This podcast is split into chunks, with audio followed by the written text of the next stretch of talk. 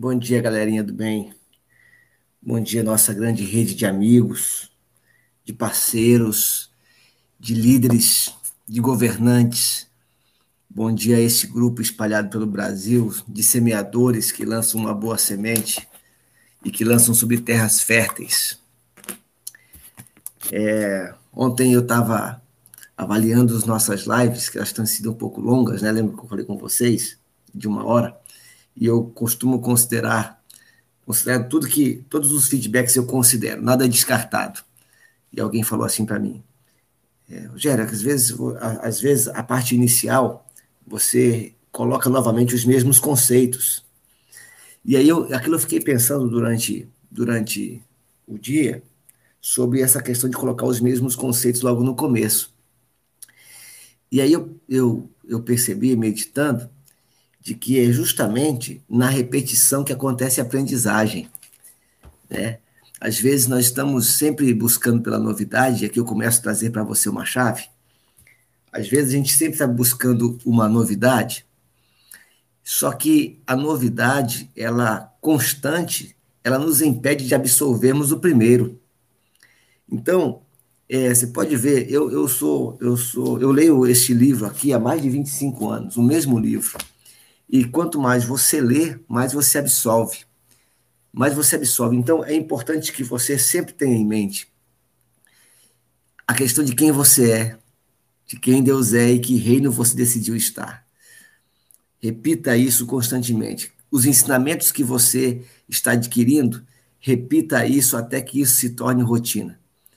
Muitos ficaram para trás, muitos deixaram é, é, por N razões, por N motivos, elegem prioridades e eles deixam de viver uma rotina sob o princípio do reino, sobre o princípio do reino. Então, é muito importante que nós venhamos cada vez mais repetir várias vezes uh, as mesmas, até que isso inculque, até que isso seja verdade absoluta, até que isso seja real. Então, me perdoe assim é, os tempos, mas é, vamos continuar repetindo algumas coisas até que isso se torne verdade, mas não deixem de me dar o feedback, tá bom? E é uma outra chave que a gente tem que aprender. É, a Bíblia diz que a gente tem que ouvir tudo e reter aquilo que serve, mas é importante ouvir tudo. É, olha só, a Andrea está dizendo que está arrumando o guarda-roupa dela. Que maravilha. E aí, Andréia, tudo que você já não usa mais de seis meses, transborde na vida das pessoas. Então, bom dia a todos. Hoje é o 27 dia. Puxa, chegamos longe. Parabéns para você que tem chegado longe aqui. Parabéns para você. Eu tenho pessoas que comunicam comigo aqui, que falam comigo. Essa interação é muito boa, é muito agradável. Existem pessoas que eu sei que estão assistindo agora ao vivo, mas que não falam nada, ficam quietinhas.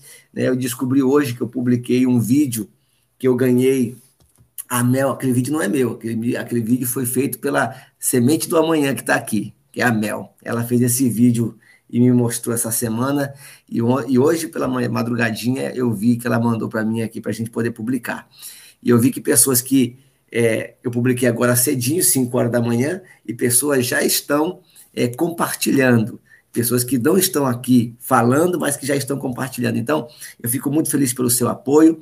E esse apoio é, não é a mim, esse apoio é justamente a promoção do reino, a promoção, de, a promoção desse novo contexto, dessa nova vida que se apresenta para nós, essa vida de possibilidades, essa vida de vitórias, essa vida de conquistas e principalmente tudo isso como resultado de domínio.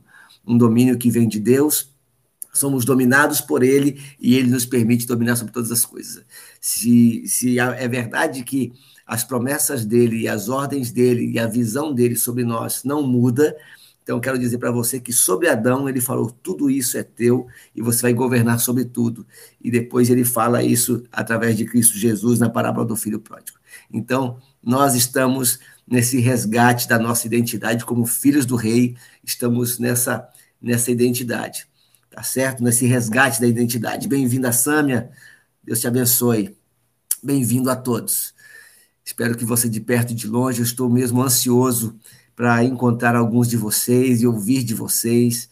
ouvir de vocês o que está acontecendo, ouvir de vocês os aprendizados, aprender com vocês, porque é justamente essa troca. Acredite, em mim não há nada de especial senão a presença do Pai, senão aquilo que vem do próprio reino. Não há nada, vazio, zero, zero. É, então vamos lá.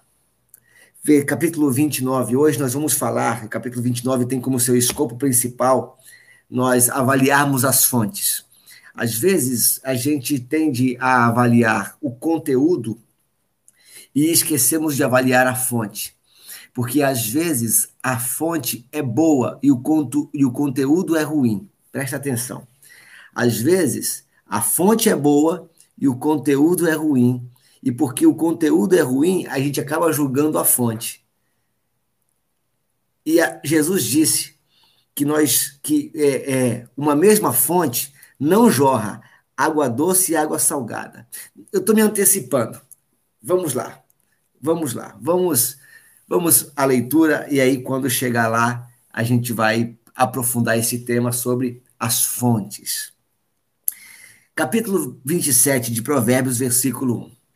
Não conte vantagem a respeito dos seus planos para o futuro, pois você não sabe o que vai acontecer amanhã. Ninguém elogia a si mesmo. Se houver elogios, que venham dos outros. As palavras e a areia são pesadas, mas os problemas causados pelo mau gênio dos tolos pesam mais ainda. O ódio é cruel e destruidor, mas a inveja é pior ainda. É melhor a crítica franca do que o amor sem franqueza. O amor o amigo quer o nosso bem, mesmo quando nos fere. Mas quando o inimigo abraçar você, tome cuidado. Então, aqui nesse versículo 6, uh, eh, a gente. É, a gente começa a falar sobre as fontes.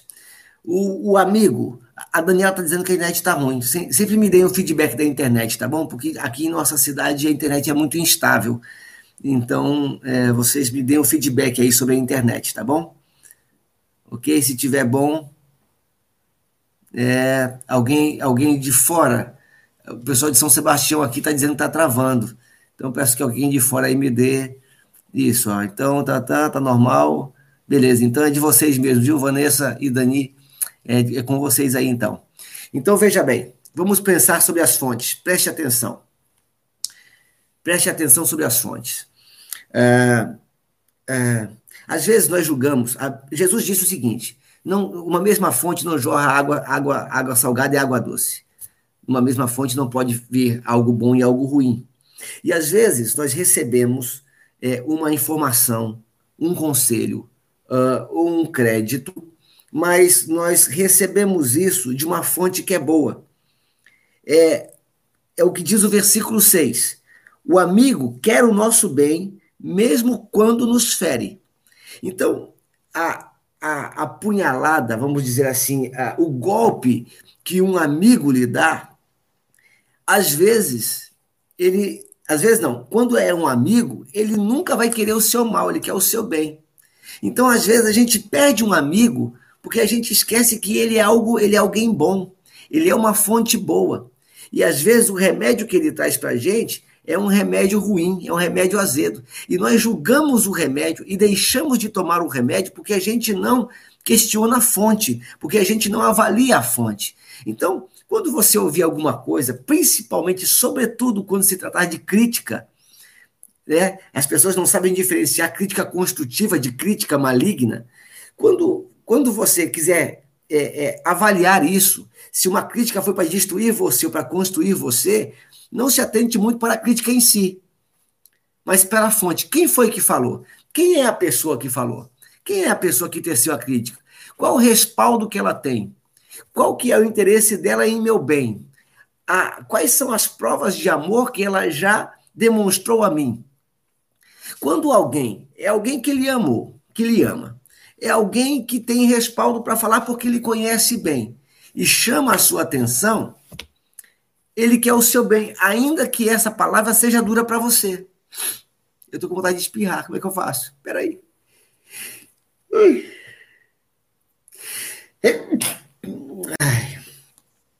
Pronto, espirrado estou. Caiu aqui. Então, veja quem é a fonte. Há uns meses atrás, eu fui tomar café com um amigo. Aqui, obrigado. Eu fui tomar café com um amigo aqui. E, e aí a gente estava falando sobre, sobre negócios há uns meses atrás, antes da pandemia, acho que foi no final do ano passado. E aí ele, ele a gente estava conversando sobre projetos e tal, tal, tal, e ele é uma pessoa que, onde ele coloca a mão, a coisa funciona, ele tem uma, uma, uma habilidade é, bacana para negócio, ele é muito hábil para negócio.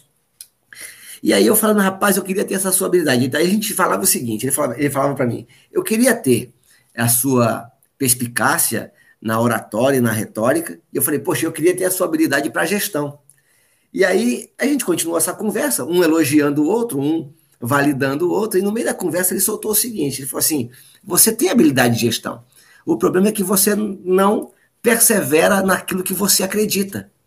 Você é uma pessoa. Aí ele soltou essa aqui, foi na boca do estômago. Ele falou assim: às vezes, Rogério, nem você acredita no seu projeto. Isso há uns seis meses atrás. Aí aquilo eu fiquei quieto, amarguei, fechei a cara assim, falei: caramba, essa doeu. Essa doeu. E aí seguiu, mudamos o assunto, o café continuou e tal, tal, tal. E aquilo ficou marcando na minha cabeça. E aí eu comecei a avaliar quem ele era. Ele era uma fonte de vida.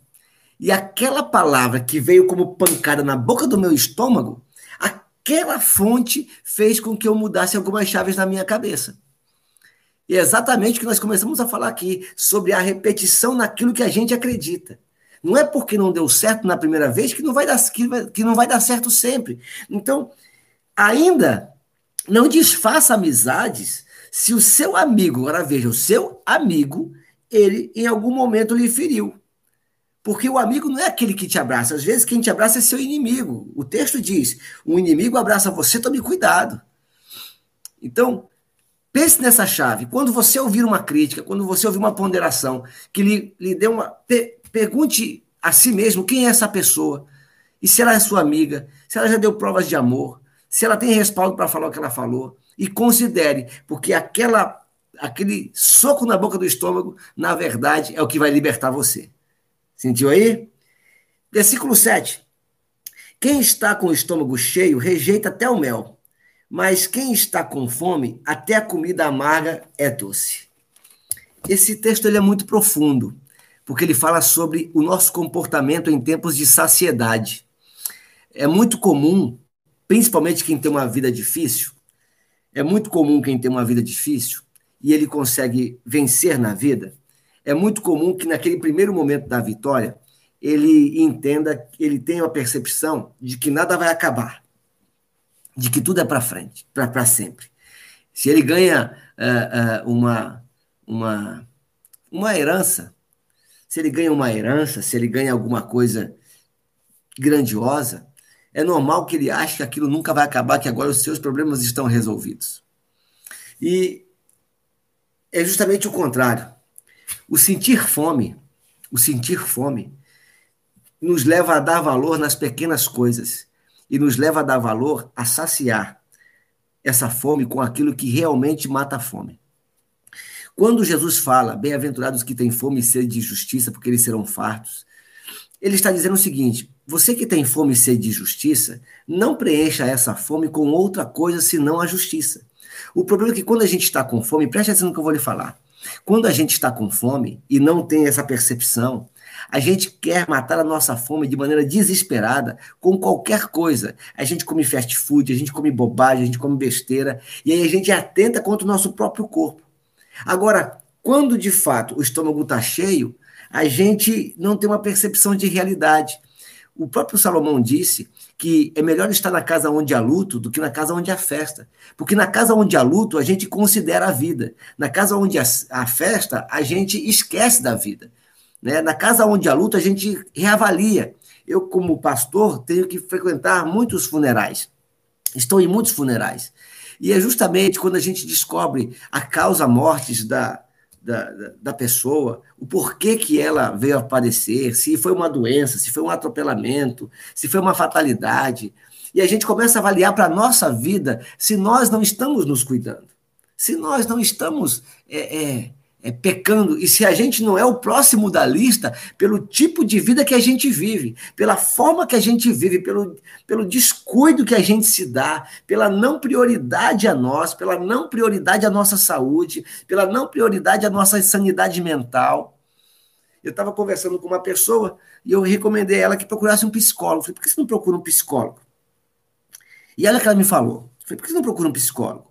Olha, eu conheço um psicólogo bom eu posso lhe recomendar e tudo mais. Aí a pessoa fala assim: não, eu não tenho tempo que eu preciso ficar com os meus filhos. Eu não tenho tempo que eu preciso ficar com os meus filhos. Eu falei, mas você já parou para pensar que para que você dê o melhor para os seus filhos, você precisa estar bem? Então, preste atenção, vou te dar uma chave aqui. Não priorizar você é um crime contra você e é um crime contra as pessoas que você busca proteger. Não priorizar você é adiar uma tragédia. Não priorizar você é não cuidar em amor das pessoas. Então, às vezes, você fala assim, ah, eu não vou no médico não, que eu estou bem, porque eu não preciso de médico. Mas ir no médico não é uma questão só de amor por você, é de amor pelas pessoas que te cercam e que vão sentir muito a sua falta. Então, cuide de você prioritariamente. Eu aprendi isso com um amigo meu, um amigo meu que é médico e foi recrutado pelo Exército Brasileiro. O médico que é recrutado pelo Exército Brasileiro, ele entra como oficial do Exército, ele entra como segundo tenente. E aí, ele, médico, entrou como segundo tenente. E aí, eles iam fazer um treinamento, preste atenção. Eles iam fazer um treinamento é, desses de selva. Isso é um amigo lá, de, ele, na época, ele morava em Rondônia, e ele foi fazer um treinamento lá na selva. E chegou a hora de treinamento de carregar o armamento para o caminhão. E ele ficou sentado, oficial, patente oficial, ficou sentado. E aí o que aconteceu? Os soldados rasos começaram a fazer o carregamento do armamento para o caminhão. E ele, cristão, sempre acostumado a servir, sempre acostumado a ajudar, se sentiu mal por estar sentado, se sentiu mal por estar sentado e falou: Eu vou lá ajudar também. E começou a levantar. Aí ele, subtenente, é, segundo tenente, começou a, a, a, carregar o caminhão. Aí o soldado raso falou o seguinte: Ô, tenente, por favor, sente-se lá. Tenente, sente-se lá. Você não pode carregar isso, não. Aí ele falou, não, mas eu estou aqui parado, rapaz, estou fazendo nada. Falou assim, aí olha o soldado raso falou o seguinte: falou, Tenente, isso aqui é um treinamento de guerra. E se no treinamento de guerra o senhor ajudar a fazer o meu trabalho, e o senhor se machucar, quando eu pegar um tiro, quem vai cuidar de mim? Então, se você é o médico da história e você não se cuidar, quando a sua família precisar de você, quem é que vai cuidar deles? Então, agora que não tem nada para. Cuide de você. Cuide da sua saúde, cuide da sua alimentação, cuide do seu bem-estar. Tire um tempo para você, ler um bom livro. É, e ler um bom livro não é estudar para concurso, não. Ler um bom livro é uma literatura que te agrade, sabe? É, você que mora no litoral, tire um tempo para você dar, um, dar uma caminhada na praia, tire um tempo para sair com seus filhos, para brincar com seus filhos. Não se não se, se atole em compromissos, em produtividade, em produtividade, em produtividade. Lembre-se, a bênção de Deus percorre, persegue aqueles que o amam. Não é você quem corre atrás dela, é ela que corre atrás de você. Então, viva uma vida de qualidade, cuide de você, porque quando o estômago está cheio, a gente esquece e rejeita até o mel. Mas quando a gente está com fome, até a comida ruim fica boa. Então, tenha um equilíbrio. Nem encha a barriga demais, nem deixe passar fome. Viva uma vida plena. Cuide da sua vida em amor a você e em amor às pessoas que dependem de você. Figurou essa chave aí? Uma pessoa longe de casa é como um pássaro longe do ninho. Assim como os perfumes alegram a vida, a amizade sincera dá ânimo para viver.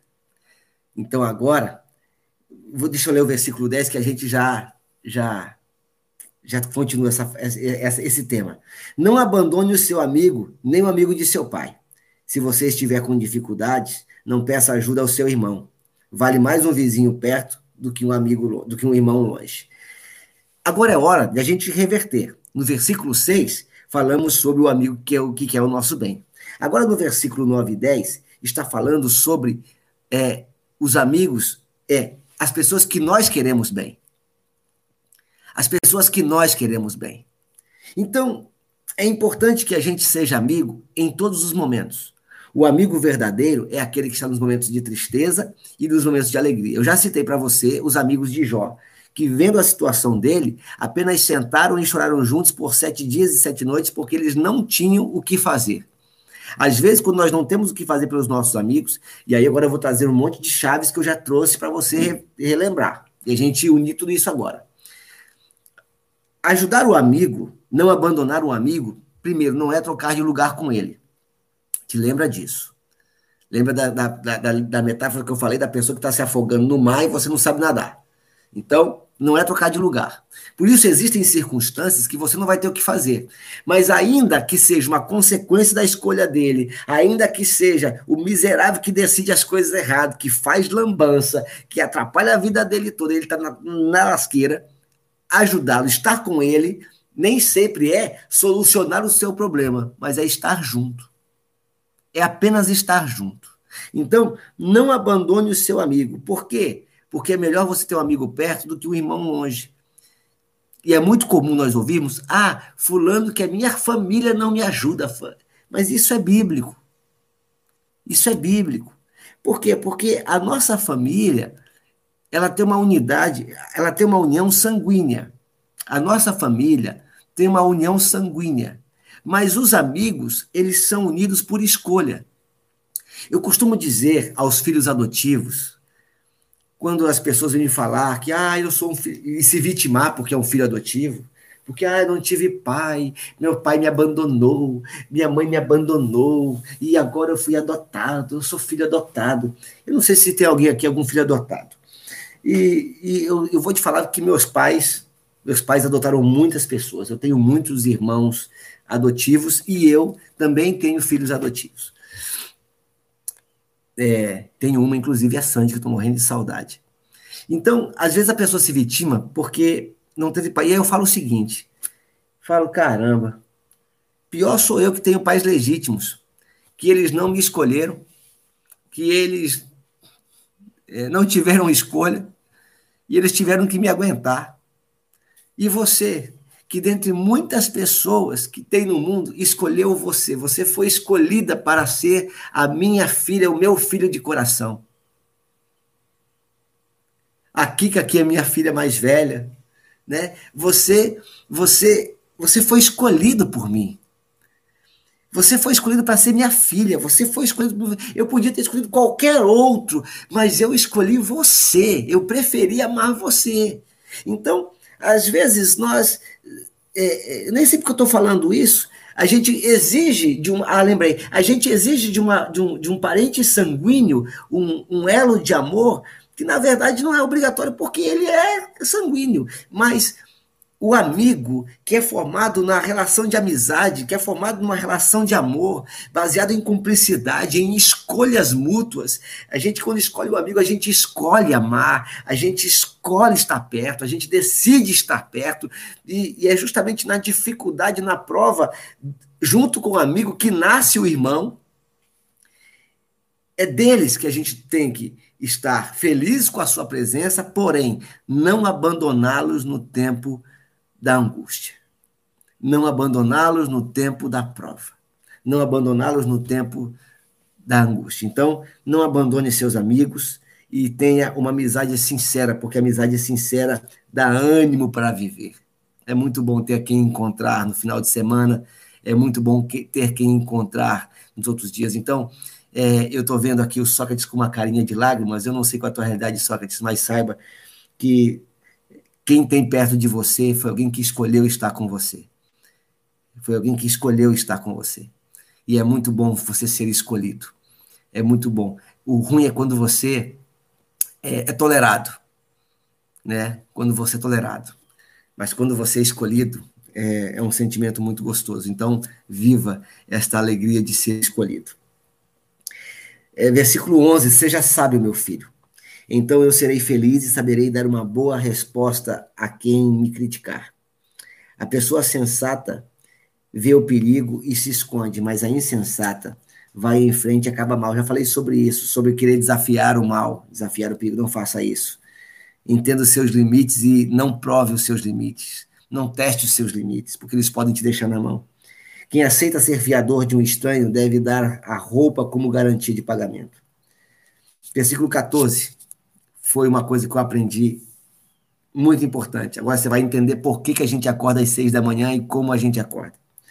Quando alguém acorda um amigo de manhã bem cedo, com um grito de bom dia, o seu cumprimento soa como uma maldição. A forma que você acorda define o seu dia. Qual é o grande ganho que você está tendo no metanoia? Ah, você vai dizer, são os comentários de provérbios, sem dúvida. Mas se fizéssemos uma pesquisa sobre quem acompanha ao vivo às seis da manhã e faz conosco como se estivéssemos numa grande sala, todos juntos, este ganho é muito maior de quem pega no meio do dia. Eu aprendi essa alegoria essa semana e achei muito legal. Esse aqui é meu telefone. E todo telefone tem, ele tem, é, todo aparelho, ele tem prazo de validade de sua bateria. E de tempo em tempo ele desliga. E a gente também desliga desligou. É quando a gente vai dormir. A gente está com um dia cansado, a gente está com um dia, às vezes, produtivo, às vezes não, às vezes um dia difícil, e a gente desligou. E aí, descansamos. Nossa bateria está sendo recarregada. Mas aí agora é hora de reiniciar o nosso telefone, ou reiniciar o nosso dia. E aí, para reiniciar, você percebe que ele não reinicia na mesma velocidade que ele desliga ele começa a fazer todo um processamento. Ele busca o que está certo, ele busca o que está errado, ele avalia todas as coisas, ele vê cada sistema, ele reinicia, ele vê os arquivos, ele descarta os arquivos que não, não estão servindo para nada, ele começa todo um processo. Por isso que nós devemos ter um ritual para acordar. Nós devemos ter um cuidado para acordar. Geralmente as pessoas que têm, olha só, as pessoas fazem análise do seu dia, elas fazem a análise do seu dia no final do dia. Tá vendo como demorou? Elas fazem no, no final do dia. E aí, se elas, tiverem, se elas tiveram dias com muitas vitórias, elas dizem: Uau, esse dia foi maravilhoso. E elas acham que acertaram tudo e não conseguem encontrar onde foi o erro. Mas quando a gente tem um dia mal, a gente ou se vitima, ou a gente acha que tudo foi ruim e não consegue perceber as coisas boas. Mas de manhã cedo, que a gente faz a nossa formatação, por isso que a gente faz a nossa oração, o nosso exercício de respiração, o nosso sorriso, porque a gente descarta tudo que é ruim e a gente começa a implementar tudo que é bom. Por isso que aquele amigo que chega e diz: Bom dia! Aí isso soa como uma maldição. Então acorde devagar, Acorde respirando fundo. Acorde colocando a mão na cintura. Faça uma formatação. A palavra de Deus diz que a misericórdia do Senhor se renova a cada manhã. Esse domingo, lá no Aumentando a Intensidade, eu vou falar sobre a misericórdia, o que é a misericórdia. A misericórdia é a possibilidade do recomeço. Então, se hoje de manhã meu céu começa já a abrir, hoje de manhã o céu, o sol está nascendo para você, é porque a misericórdia dele se renovou e você tem a chance de recomeçar. E para recomeçar, é preciso formatar tudo que aconteceu ontem. Tudo. Formata, reinicia o sistema. Deixa o sistema reprogramar-se, refazer-se, tirar os boots. Você já teve telefone, é, no momento que ele trava? O que, que você faz quando o telefone trava? O que você faz quando o telefone trava? Hã? O que, que você faz? Você aperta um botão, não funciona, aperta um, não funciona, o que, que você faz? Você, pum, desliga e reinicia. E aí, quando ele reinicia, ele está destravado. Então, todas as manhãs, você tem a oportunidade de destravar, como diz a Daniela aqui, de resetar o seu dia e começar tudo outra vez. Então, comece um bom dia com cuidado. Não irrite as pessoas com gritos. Acorde seus filhos com amor. Acorde seus filhos com um beijo. Nada de ligar a luz e bora, pessoal, bora! Não. Acorde com carinho. Acorde com uma musiquinha. Tem uma musiquinha, eu vou procurar o nome dela aqui direitinho. Eu, quando os meus filhos eram mais bebês, mais bebês, não, mais, mais, mais jovens, eu sempre acordava eles com essa musiquinha e o dia era maior, é o dia era melhor. É... Eu vou procurar aqui no YouTube para mostrar para você a canção do Bom Dia. vou botar aqui no nosso o link. É, vou pegar, eu vou mandar o link para você aqui e eu quero que você faça uma experiência. É, eu quero que você coloque hoje. Eu tenho certeza que nem todo mundo acordou, nem todo mundo acordou aí é, na sua casa. Então, quero que hoje você, eu vou, eu vou, só um minutinho aqui que eu vou, estou arrumando para mandar um link para você eu quero que você comece acordando as pessoas com essa música. Bote essa música na televisão e você depois saber como é que foi o dia, ok? Eu vou botar o link aqui no, no grupo aqui para você, aqui na, no nosso bate-papo. Copie esse link aqui depois e aí você acorda com esse bom dia. Você vai ver que seu dia vai ser diferente. Tá ok? Vamos lá, vamos seguir adiante. Versículo de número 15. A esposa briguenta é como um dia triste em que a chuva não para de cair. O que é que você pode fazer para que ela fique calada? Você já procurou fazer o vento parar ou tentou ou tentou pegar óleo com a mão? Ou seja, quando a coisa está sob descontrole, não não tenta resolver, espera, deixa a poeira baixar, deixa a tempestade abaixar, deixa os ventos acalmarem. As pessoas, versículo 17, as pessoas aprendem umas com as outras, assim como o ferro afia o próprio ferro. Então, veja que o embate, o nosso país criou uma cultura de que a discordância é inimizade. A discordância não é inimizade, a discordância é crescimento. Você precisa aprender a lidar com a discordância e com as oposições toda unanimidade ela é burra. Toda ditadura ela uniformiza as coisas. Ela, a nossa educação, por exemplo, a nossa educação ela é uma, é uma educação uniforme. Esses dias eu, eu fiz um questionamento, meu filho mais novo fez um, uma prova e ele foi mal avaliado numa pergunta. É, na, na, a pergunta da prova era assim: na sua opinião, Quais foram os problemas enfrentados pelos índios? Ou quais são os problemas enfrentados pelos índios? Na sua opinião, quais são os problemas enfrentados pelos índios? E aí, o meu filho colocou uma resposta que ele entendeu que seria verdadeira, né?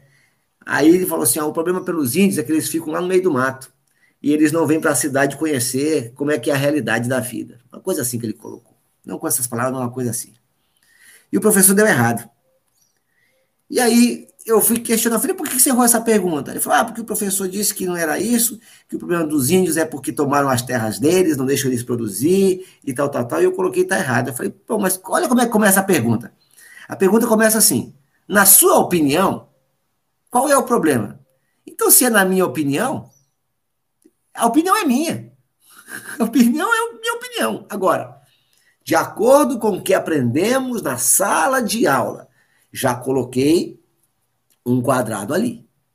Então, discordar de alguém faz bem. Discordar de alguém é bom. Agora, como diz aqui a, Julie, a Juliana, discordar de alguém com educação e cuidado, para que justamente a discordância não se torne uma inimizade. Na relação sua com sacerdotes, na relação sua com sacerdotes, é, Alguns sacerdotes acham assim: eu sou a régua da humanidade. O que eu falei é lei porque está na Bíblia. Não, mas vamos pensar juntos. Eu posso discordar. Você sabia que a gente até tem a liberdade de discordar de Deus? E Deus tem prazer em nos explicar várias vezes o que queremos entender. Jó fez dezenas de perguntas para Deus no tempo da sua angústia, ele perguntou muitas coisas para Deus. Questionar as coisas necessariamente não é uma rebeldia. E é justamente o, o, o termo que, que o versículo 17 usa é um ferro que é ferro, porque dá atrito mesmo. É pim, pim. A discordância não é uma coisa confortável, mas não precisa gerar inimizade. Então, discorde de pessoas E permitam que pessoas discordem de você com muita tranquilidade. E se não chegar numa numa, numa síntese, né? Que a, a, a, dialética ela diz que temos uma tese, uma antítese, e o resumo disso é uma síntese. Se essa síntese não é uma, uma, uma, uma conciliação, que cada um siga seu caminho sobre aquilo que crê. Tá ótimo. Você não precisa brigar porque é, eu sou gremista e você é colorado. Tá tudo certo. A gente vai assistir o jogo no mesmo estádio. Eu vou gritar gol quando o Grêmio fizer um gol, e você vai gritar gol quando o Inter fizer gol, e a gente vai sair de lá abraçado. Tá tudo certo. Então, aprenda a conviver com a discordância, aprenda a conviver com a oposição, e isso vai te fazer muito bem à saúde, vai te tirar crescimento. Versículo 18: Cuide bem da sua figueira, e você terá figos para comer. Trate bem o seu patrão, e você será recompensado. Isso aqui é lindo. Cuide muito bem das fontes da sua vida. Cuide das fontes, cuide de quem te faz bem. Ah, meu patrão, aquilo não presta, aquilo não vale nada, aquilo é um safado. É, mas ele te emprega. Ele, assim como o filho adotivo, ele pode escolher quem quer contratar. A empresa é dele. Você fica na empresa se você quiser. Então, cuide dessas fontes. Se você tem pessoas que te fazem bem, cuide dessas fontes. Cuide, cuide bem da sua figueira para que você tenha sempre figos para comer. Puxa, mas só figo é melhor comer só figo do que passar fome. Sentiu aí? Versículo 19: Assim como a água reflete o rosto da gente, o coração mostra o que a pessoa é. Eu queria dar uma paradinha aqui. Às vezes nós exigimos das pessoas um certo comportamento que nós faríamos no lugar dela. A gente, consciente ou inconscientemente, fala assim: bom, eu se estivesse no lugar de Fulano, faria diferente. Eu, se estivesse no seu lugar, eu faria diferente. E às vezes nós geramos expectativas, principalmente no que se refere a afeto, nós geramos expectativas sobre como as pessoas devem nos tratar. Isso acontece em relacionamentos.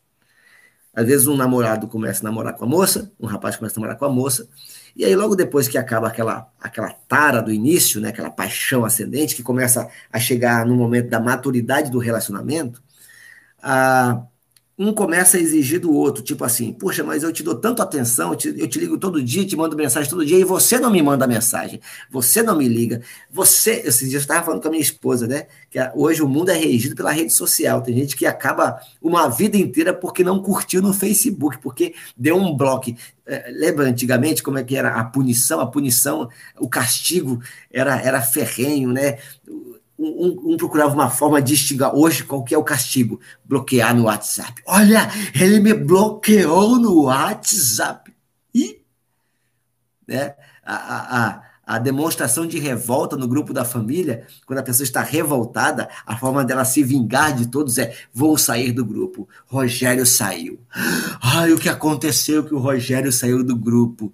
Olha como a gente se tornou tão superficial, como a gente se tornou tão abestado, não é isso? É abestado.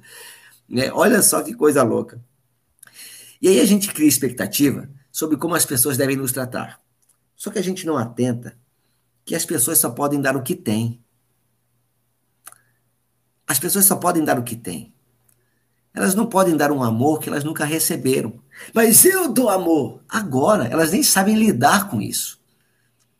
Elas nem sabem lidar com, com o amor. Uma vez, eu achei muito engraçado. Quando eu comecei minha vida profissional, eu é, e, e, uma das igrejas que pastoreei, ela, ela tinha um, um grande grupo de pessoas é, de classe média alta. E, e, juntamente com o meu trabalho, eu trabalhava num, num ambiente de pessoas que, que ganhavam bem, que tinham a condição de fazerem viagens e tudo, e eu nunca tinha viajado para o exterior. Eu só tinha viajado para Portugal porque morava lá, morei lá, mas assim, a minha viagem, a, a, minha estada em Portugal não foi uma estada de lazer, de conhecimento, de turismo. Eu fui lá morar e fui lá e fui lá pastorear. Então, é, tudo que você pode pensar de privações, desde alimentação a frio, eu passei. É, no, morou na Europa, hum, passei lá o pão que Jeová amassou. E aí eu voltei de Portugal e comecei a pastorear uma igreja e trabalhando fora, num lugar de pessoas muito bem abastadas. E eu fui convidado para um jantar. À época, eu fui para um jantar na casa do presidente da OAB. E, e uma pessoa muito querida, inclusive que gosto muito dele até hoje. A gente tem uma, uma relação de, de carinho até hoje. E aí a gente foi a gente foi para o jantar e levou os seus convidados, médicos, juízes, enfim, pessoal da alta lá, né? É, políticos, né? Tinha deputados, senadores, enfim. Estava lá, e aí cada um contando da sua viagem. Né? Eu achei, aí um falando, ah, porque quando eu fui na África do Sul, que eu fui fazer um safari, aí o outro, ah, quando eu fui para a Ásia, não sei o quê, e não sei o quê, e o pessoal contando as experiências lá. E aí eu falei para minha esposa assim, eu falei, a, a, minha esposa falou assim, meu filho, né? E todo mundo na expectativa, cada um contando suas experiências de viagem, todo mundo na expectativa de a gente falar nossa, né? Porque, poxa, é o pastor, ele, né, é, trabalha num lugar bacana, ele, ele morou na Europa, então todo mundo esperando a expectativa, na expectativa de contar pra gente. Aí minha esposa solta o seguinte: meu filho, vê se tu cria vergonha e pelo menos me leva aqui em Fortaleza para tomar um banho de praia. então, assim, eu não sabia lidar com aquela situação. Aí chegou na hora de comer, tinha na mesa, na minha frente, três copos, seis talheres. E aí eles, para me dar a honra, veio, alguém veio servir um peixe maravilhoso, lindo, uma mesa linda. Aí alguém, é, para me darem a honra, disseram assim, não, por favor, Rogério, você aqui é a pessoa mais importante do nosso meio, por favor, sirva-se. Aí eu parei com aquele monte de talher, aquele monte de copo, eu falei assim, gente, é o seguinte, eu tô aqui enrolando, disfarçando, é porque é muito copo, é muito eu não sei mexer com isso. Aí alguém disse, então faz o seguinte, Rogério, fica à vontade, esquece o protocolo. E aí eu fui lá e ele me ajudou, a gente se serviu. O pessoal acabou rindo da história. Onde eu quero chegar? Eu não podia dar o que eu não tinha. Eu não tinha aquele nível de educação. Eu não tinha aquelas experiências.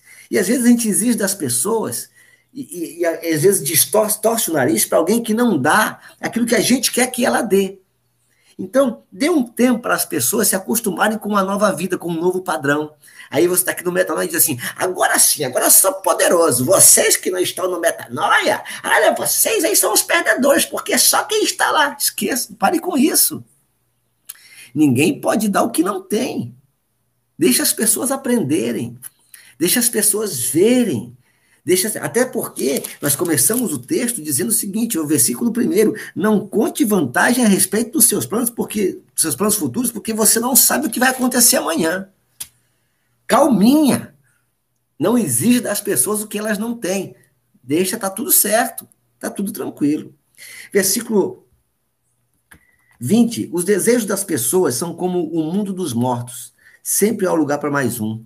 Essa é uma questão de você aprender a se saciar com o que você tem. Porque o mundo dos mortos sempre tem gente assim acrescentado. Tem sempre gente morrendo. E, os e as pessoas, preste muita atenção nisso, isso aqui é forte que eu vou dizer para você agora. Pessoas que são movidas para saciar desejos nunca estarão contentes. Por isso, volto a dizer para você, volto a dizer para você, você precisa você precisa viver por propósito e não por saciar desejo. Você vai trabalhar para saciar desejo, você vai descobrir que esse desejo saciado, ele vai deixar de ser desejo e vai virar frustração. Isso é, uma, é, um, é um princípio platônico. O Platão, ele dizia o seguinte, o Platão, ele dizia que amar é desejar tudo que você não tem. Platão dizia isso. O amor é o desejo de tudo que você não tem. E a partir do, do momento que você tem esse, esse que você não tem, você deixa de amar. Por isso que é chamado de amor platônico. É aquele amor que você quer ter, mas não pode ter. Isso acontece nas relações extraconjugais. As, nas relações extraconjugais, isso é regra geral. Nas relações entre. A pessoa está num casamento estável, então ele tem essa pessoa. Só que aí entra na rotina e o que acontece? Ele pega e conhece uma outra pessoa e ele se desperta para uma outra pessoa e deseja essa outra pessoa. E nesse tempo de desejo da outra pessoa, nesse tempo de desejo da outra pessoa, ele fantasia, ele cria formas, enquanto ele deseja, enquanto ele não tem. ele se apaixona, ele perde o controle, ele, ele, ele se desconhece, ele começa a falar só daquilo, enquanto ele não tem. A partir do dia que aquela saciedade, daquela fantasia produzida aqui acontece, ou seja, vai para a cama com a outra pessoa, cria uma repulsa, deixa de amar, deixa de desejar. Por quê? Porque quem se move pelo desejo é como quem está indo para o mundo dos mortos. Mova-se pelos princípios e mova-se pelos propósitos e não por desejo. Porque desejo é uma coisa que dá e passa. Só para você eu dar uma, uma, uma trabalhada, o filósofo Clóvis de Barros, ele traz esse conceito de amor sobre Aristóteles, é, sobre Platão, Aristóteles e Jesus. Ele fala sobre, sobre o amor platônico, que é desejar tudo que você não tem. O Aristóteles vem e contrapõe, ele diz: eu desejo, eu amo tudo que eu tenho. Aristóteles ele faz um contraponto de Platão, ele diz: eu amo tudo que eu tenho. Então, tudo que você tem, ele ama. E isso é um problema, sabe por quê? Porque quando você só ama o que você tem, quando você perde o que você tem, acaba o seu chão. Quando você ama o que você tem, acaba o seu chão. Ou quando você perde o que você tem, acaba o seu chão. Ah, eu amo, eu amo com amor de Aristóteles isso aqui, esse estojo. O amor de Aristóteles, o amor aristotélico, eu amo. Quando eu perder isso aqui, acabou meu chão. Meu Deus, meu objeto de amor se perdeu. A pessoa sofre. Por isso que sofre. E aí vem Jesus e diz o seguinte: não, o amor não é o que eu não tenho, e o amor não é o que eu tenho. Jesus diz: o amor é tudo que eu estou disposto a entregar a minha vida por aquilo. O amor é tudo que eu estou disposto a me sacrificar por aquilo. Quando eu tenho o anseio de me sacrificar por aquilo, eu amo. Por isso, ama o teu próximo como a si mesmo. O primeiro preço de sacrifício que você tem que pagar é por você mesmo. Porque se você ficar sendo movido por desejo, você vai ser insaciável, insaciável e vai estar cada vez mais migrando para os mortos, porque o seu desejo ele é enganoso. O seu desejo quer comer além da conta, o seu desejo ele quer dormir mais do que precisa, o seu desejo quer viver no sofá, o seu desejo quer viver na zona de conforto, o seu desejo será contra ti. Capítulo abra, olha só que forte isso. Olha que forte isso. Capítulo 4 de Gênesis. Olha que forte isso. Capítulo 4 de Gênesis. Versículo 7. 7. 7.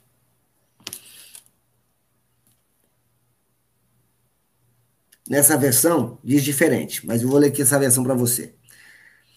Se tivesse feito o que é certo, você estaria sorrindo, mas você agiu mal, e por isso o pecado está na porta, à sua espera. Ele quer dominá-lo, mas você precisa vencê-lo. Em outra versão diz assim: o seu desejo será contra ti e a ti cumpre dominá-lo. Então, não viva por desejos, viva por propósitos.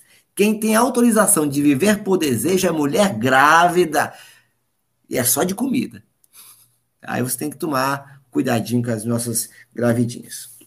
Versículo 21. Assim como o ouro e a prata são provados pelo fogo, o bom nome de uma pessoa também pode ser posto à prova mesmo que você batesse num tolo até quase matá-lo, ainda assim ele continuaria tão tolo como antes. Versículo 23 até o 27, ele fala do mesmo tema. Diz assim: Cuide das suas ovelhas e do seu gado o melhor que puder, porque tanto as riquezas como os governos não duram para sempre. Primeiro você corta o feno, depois corta o capim dos montes, enquanto espera o que o feno cresça de novo. Aí você pode fazer roupas com a lã com as suas ovelhas e comprar mais terras com o dinheiro que ganhou com a venda de, de alguns cabritos. E as cabras darão leite com fartura para você, para sua família e também para as suas empregadas. Do versículo 22 ao versículo 27, ele volta a falar que devemos cuidar das nossas fontes de riqueza, as nossas fontes de sustento. Cuide dos seus animais, cuide do seu trabalho, cuide do seu emprego, cuide das suas riquezas porque tanto o tempo. Eu vou melhorar essa minha explicação. É preciso que você respeite as estações. Para que a terra produza o seu fruto, e a gente usa muito essa metáfora da terra, da semente, a gente tem usado muito essa metáfora, terra, semente, chave, para que a semente, para que a terra produza seus frutos e a semente tenha um ambiente adequado para germinar, ela precisa repetir as estações. O Salmo primeiro diz assim, repetir não, é respeitar as estações. O Salmo primeiro diz assim: Bem-aventurado o varão que não anda segundo o conselho dos ímpios, que não se detém no caminho dos pecadores, mas que se assenta na roda dos escarnecedores. Antes, tem o seu prazer na lei do Senhor e na sua lei medita de dia e de noite. Este será como árvore plantada junto ao ribeiro, junto ao rio, que cujas folhas não caem e que produz o seu fruto na estação certa. Isso quer dizer que uma árvore frutífera não produz frutos o tempo todo. Há tempo para frutificar, há tempo para poda, há tempo para limpeza, há tempo para descanso. A terra precisa descansar e você precisa respeitar a sua estação, o seu tempo, mas também respeitar a estação e o tempo de quem está com você lhe sustentando. Você precisa respeitar a estação da sua família, respeitar a estação do seu casamento, respeitar a sua estação. Tem dia que você está voando, mas tem dia que você precisa da quietude, precisa do descanso. Quem trabalha obstinadamente é idólatra. É idólatra do seu trabalho, é idólatra da sua produtividade. Não trabalha por propósito, ele trabalha por resultado. E nem sempre o resultado demonstra a sua alegria. Porque tem gente que produz um resultado e quando acaba o resultado está exausto. Você já organizou a sua própria festa de aniversário? Quem organiza a própria festa de aniversário tem que cozinhar, tem que fazer os docinhos, tem que fazer o bolo, tem que fazer a decoração, ele faz tudo sozinho. Quando chega na hora da celebração, ele está exausto, ele não se aproveita ele não diverte, ele não consegue celebrar, porque ele está exausto. E às vezes você trabalha por resultado, e quando o resultado chega, você está exausto. Exausto. Que você não tem nem prazer de desfrutar o que você conquistou. Então, respeite as estações. Cuide bem das suas ovelhas, do gado que lhe dá o sustento. Seja prudente no seu trabalho. Cuida, cuide do seu trabalho cuide da sua profissão. Mas respeite as estações. Tem tempo que o mercado vai explodir, mas tem tempo que você vai ter que considerar. Tem tempo que você vai poder, né, como profissional liberal, que alguns aqui são, eu também sou, é, você vai poder cobrar a tabela da OAB, mas tem tempos que você vai ter que fazer aquele pro bono. Tem tempos que você vai precisar ajudar, até para que tenha é, condição de esse cliente poder lhe ajudar depois há, há um conceito que foi trazido para as empresas, para o mundo corporativo, na década de 90, início dos anos 2000, 2000, aliás, início dos anos 2000 foi muito forte isso, que chama-se responsabilidade social. A responsabilidade social de uma empresa, que criou-se inclusive departamento de responsabilidade social, diretoria de responsabilidade social, as grandes corporações. Por quê? Não é porque tem que ser bonzinho e fazer caridade. É porque se a empresa explora a sua vizinhança com muito afinco, todo sem, se, sem cuidar dela, vai chegar o um momento que os seus clientes, que é a sua vizinhança, não vão, não vão conseguir comprar de si mesmo. E eles vão perder clientes. Então, é, é esse cuidado com as ovelhas, cuidado, use as coisas ponderadamente. Primeiro você corta o feno, depois você corta o capim. Com muito cuidado com seus negócios, para que você entenda Entenda que vivemos num mundo globalizado aonde todo mundo precisa de todo mundo. OK? Até o meio ambiente que você explora.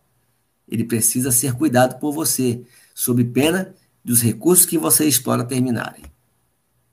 Meu pai, quando começou na década de 80, migrando para Rondônia, ele foi por causa da madeira. E a madeira, explorada a rodo, hoje é uma escassez, é uma preocupação e 98% dos madeireiros no norte do país envolve Pará, envolve Amazonas, 98% ou quebraram ou vivem na clandestinidade. Fica a dica para você. O mundo evolui e a gente precisa evoluir com ele. Tudo bem? Quero agradecer você mais uma vez. Estamos hoje com um grande recorde 34 pessoas conosco ao vivo. Deus abençoe a todos vocês. A Kátia falou aqui, pastor, nem precisa da musiquinha para acordar a família, galerinha, tudo aqui de pé. Mas, Kátia, boa essa, boa sua, essa sua ponderação. É, a música, ela não é para acordar, mas é para ativar o ânimo do acordar. É para ativar a emoção certa para acordar e trazer produtividade. Coloque a musiquinha antes deles acordarem e você vai ver que eles vão acordar um pouquinho mais calmos. Viu? É isso aí. Eu sei porque eu tenho, eu tenho duas usinas aqui em casa de energia elétrica. Os meus garotos, graças a Deus, cheio de vida, cheio de vitalidade. Vamos fazer aquela nossa oração? Olha, vocês conhecem minha casa. Bem-vindos à minha casa. Vamos fazer nossa oração, vamos fazer o nosso reset. Olha, vocês estão trabalhando duro para os 300, hein? Parabéns. Cada dia tem acrescentado mais. Vamos chegar aos, chegando aos 300, você sabe que a gente continua, tá certo? A Cid está super curiosa pela musiquinha. É uma musiquinha linda. Vocês vão adorar a musiquinha e ela dá um ânimo up na família. Vamos lá, mão na cintura. Respira fundo.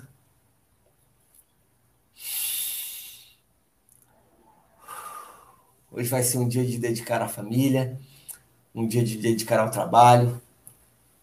Hoje não é um dia de resolver problemas, mas é um dia de desfrutar das conquistas.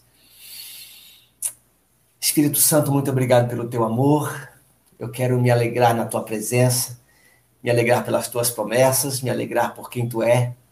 Saber quem tu é me traz me faz bem. Saber quem tu é me traz prazer. Cada vez que eu inspiro, eu puxo as minhas narinas o fôlego de vida e eu sei que o Senhor está aqui. Tua palavra me ensina que o Espírito é vento, é pneuma. E cada vez que eu inspiro, eu trago a tua presença para dentro dos meus pulmões. Eu trago a tua presença para dentro de mim, porque eu sou a tua morada, sou tua habitação. Que o Senhor seja exaltado através da minha vida e que eu possa sempre perceber a tua companhia, tua presença ser inspirado nos desafios, ser inspirado na minha inteligência, ser inspirado na minha força, que eu possa aprender a cuidar contigo das minhas fontes, porque o Senhor é minha fonte primeira, e cuidar do nosso relacionamento é cuidar de mim mesmo. Seja engrandecido por causa disso. Eu abençoo os meus irmãos, abençoo os meus amigos e abençoo este dia, que será um dia muito abençoado na tua presença. Deus te abençoe. Deixa eu explicar duas coisas que eu pensei em falar e acabei esquecendo. É, em qualquer cidade que você estiver, procure uma igreja. Deixa eu falar para você por quê. Não trate o cristianismo como uma religião, mas trate o cristianismo como um relacionamento. Cristianismo não é religião, é um relacionamento. E cada vez que você deixa de se relacionar com as pessoas da mesma fé, você perde intimidade. Nós estamos ficando cada vez mais livres aqui em conversar, porque mesmo à distância estamos criando intimidade. Nós temos aqui um relacionamento diário. Eu já tenho a liberdade de falar com alguns de vocês, vocês de falarem comigo. A gente troca foto, troca figurinha. Aliás, todos aqui têm liberdade de fazer isso com cada um. Existem pessoas que estão fazendo aqui lindas amizades. Então, trate o cristianismo, que é a, a, a, a explicação do reino, trate como um relacionamento e não como uma religião. Então procure uma igreja. Isso é muito importante, tá bom? Que Deus te abençoe. E amanhã é sábado. E amanhã, por ser sábado, nós temos um encontro marcado no Google Meet. A gente faz aquela videoconferência onde a gente se vê, né? Então, se organize para você estar conosco um tempo, para as pessoas saberem que você tem um rosto. Tem sido muito agradável conhecer pessoas e muito agradável compartilhar soluções. No, no, dia de amanhã, que é depois da nossa live, é um dia que eu falo muito pouco nessas, nessas, nessas videoconferências. Eu mais ouço, que é o tempo de você falar, de você compartilhar, e eu acho muito legal isso aí, tá certo? Eu vou mandar o link da musiquinha, tá, Kátia? Lá no grupo do, Insta, do Telegram, tá bom? E vocês depois me dizem. Forte abraço, tenham um bom dia. Estamos terminando antes da uma hora. Graças a Deus, conseguimos. Deixa eu parar antes que termine uma hora.